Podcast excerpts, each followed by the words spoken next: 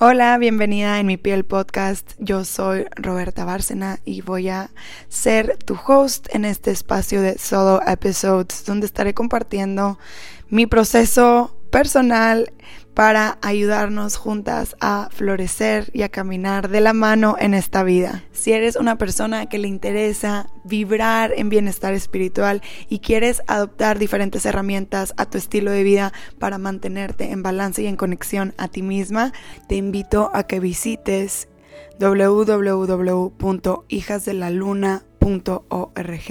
y te suscribas a nuestra newsletter para recibir una meditación guiada gratis. Así como visitar arroba hijas de la luna-org en Instagram para más recursos. Bienvenida. En mi piel. Nace de una búsqueda constante de aceptación radical, del deseo de estar en paz en mi propia piel y de la necesidad de cuestionar absolutamente todo. ¿Quién soy? ¿Cómo soy? ¿Por qué soy así? ¿Cuáles son mis deseos reales? ¿A dónde voy? ¿Cómo lo puedo lograr? porque a veces me siento increíble y otras veces apenas si puedo pararme de mi cama. He buscado tantas herramientas que en este espacio las quiero compartir contigo y descubrir historias que nos empoderen y nos inviten a ser cada vez más felices y dueños de nuestra propia piel.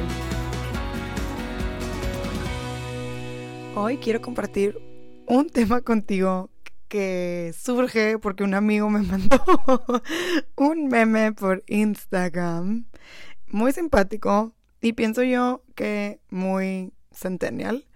Eh, yo soy del 91, así que yo soy considerada millennial. Lamentablemente, como todo en la vida, cada día que pasa todos crecemos y siempre hay una generación nueva que viene a, pues, a guiar, ¿no? A imponer ciertas nuevas visiones. Y ahora son los centennials que yo soy fan. Creo que soy una centennial frustrada.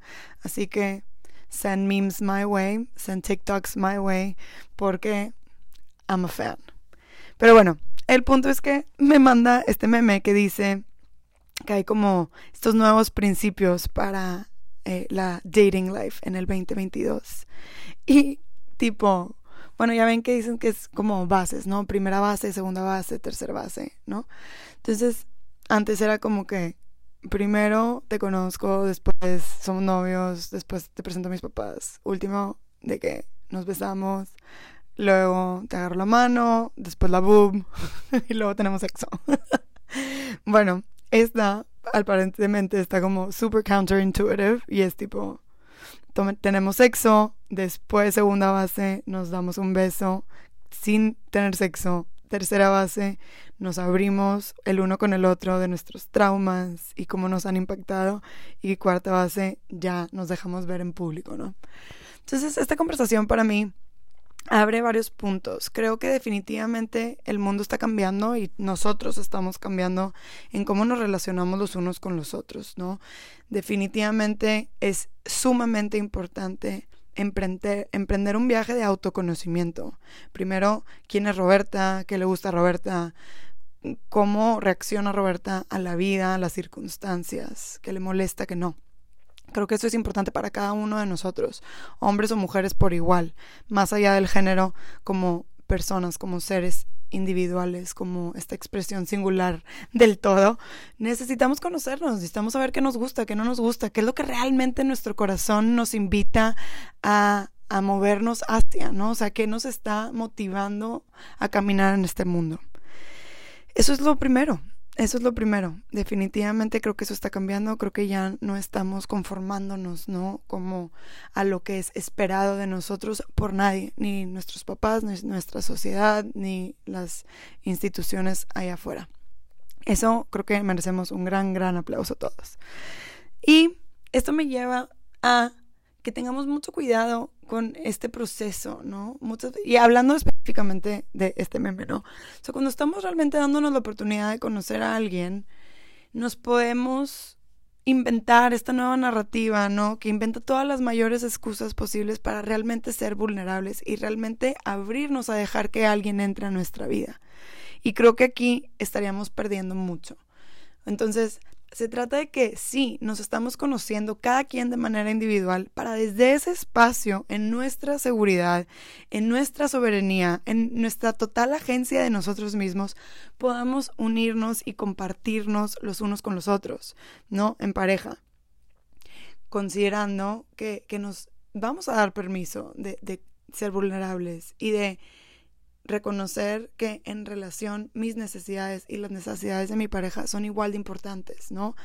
En individual, pues voy yo primero y a lo mejor antes se creía que, sobre todo como mujeres, que las necesidades de la pareja del hombre tenían que ser primero porque ellos eran quienes nos estaban manteniendo, ¿no? Entonces sus necesidades son primero, corre y ya me tengo que ir porque le tengo que dar cenar, etcétera. Entonces, ya no estamos ahí. Ahora reconocemos que nosotros también tenemos necesidades, pero cuando hablamos de pareja es necesario entender que las necesidades de los dos son igual de importantes. Ni las de él o ella son más importantes, ni las tuyas. Entonces, pensando en eso, eh, este meme me dio mucha risa porque se me hace súper contraintuitivo compartirnos sexualmente y poner muchas barreras para compartirnos de manera íntima en nuestra esencia. Creo que lo que realmente tenemos que hacer hoy en día es que las dos vayan de la mano. Eh, soy súper, estoy súper a favor de que como mujeres también nos empecemos a explorar sexualmente sin necesariamente buscar una relación, que nos gusta a nosotros, que nos trae placer, que conectemos a nuestro cuerpo de placer porque es lo que nos mantiene vivas y jugosas, literal. Entonces, sí, sí es importante que lo hagamos, pero cuando ya estamos hablando de establecer una relación de pareja, que no permitamos que eso sea un bloqueo. Al contrario, que, que enriquezca la relación. Y eso sucede cuando, número uno, reconocemos que, pues, tenemos confianza en nosotras mismas y nosotros mismos y que venga alguien más a nuestra vida a compartir su vida con nosotros. Nosotros tenemos la capacidad de estar bien, pase lo que pase, si esa persona nos traiciona, si esa persona nos deja, si esa persona nos lastima, nosotros vamos a estar bien. Entonces, el miedo al compromiso o el miedo a compartirnos de manera vulnerable no es porque nos da miedo de verdad, o sea, la idea es, me da miedo que alguien más me lastime, me traicione, pero en realidad lo que realmente nos está dando miedo es nosotros no tener la capacidad de salir adelante solas, sin la otra persona. Entonces, esto para mí es una gran perla de sabiduría que a mí me abrió mucho los ojos y definitivamente es por eso que es más importante conocernos para poder tener esa confianza de que nosotros tenemos la habilidad de responder, o sea, la responsabilidad de nuestras vidas para cualquier cosa, sobre todo cuando hablamos de una relación de pareja. Porque si yo me conozco, yo soy responsable de mí misma, yo sé marcar mis límites, yo sé decir que no, yo sé decir que sí, yo sé que me gusta, dentro y fuera de la cama, en todos los sentidos. Y entonces tengo la confianza en mí misma de que llegue o no alguien, deje yo entrar a alguien y esa persona se vaya, las cosas no funcionen, no estemos en el mismo lugar, yo voy a estar bien.